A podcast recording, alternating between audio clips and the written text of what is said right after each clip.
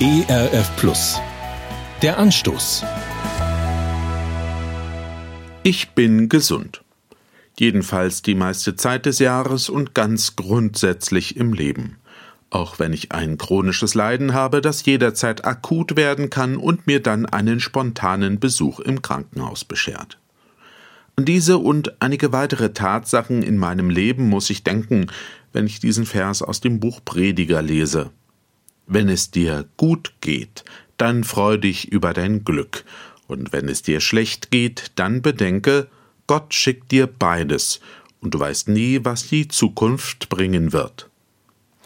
Dieser Satz ist schon sehr alt und er stimmt heute immer noch. Er drückt eine unumstößliche Lebenswahrheit aus.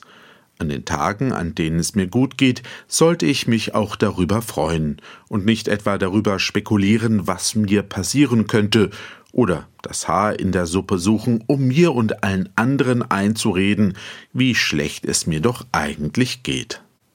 Wenn es mir gut geht, dann sollte ich mich darüber freuen.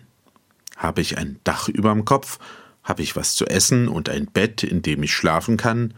Habe ich eine Familie, mit der ich zusammenleben kann und die ich liebe? Habe ich eine Arbeit? Kann ich Menschen helfen und sie glücklich machen? Ich weiß nicht, ob es morgen nicht schon völlig anders ist. Das sollte mir keine Angst machen, sondern mich lehren, dankbar zu sein und demütig und aus Dankbarkeit und Demut kommt ein glückliches und zufriedenes Leben, das den Augenblick des Glücks zu schätzen weiß. Ich wünsche Ihnen so ein Leben. Der Anstoß. Mehr auf erfplus.de oder im Digitalradio DAB+. Hören Sie ERF Plus. Gutes im Radio.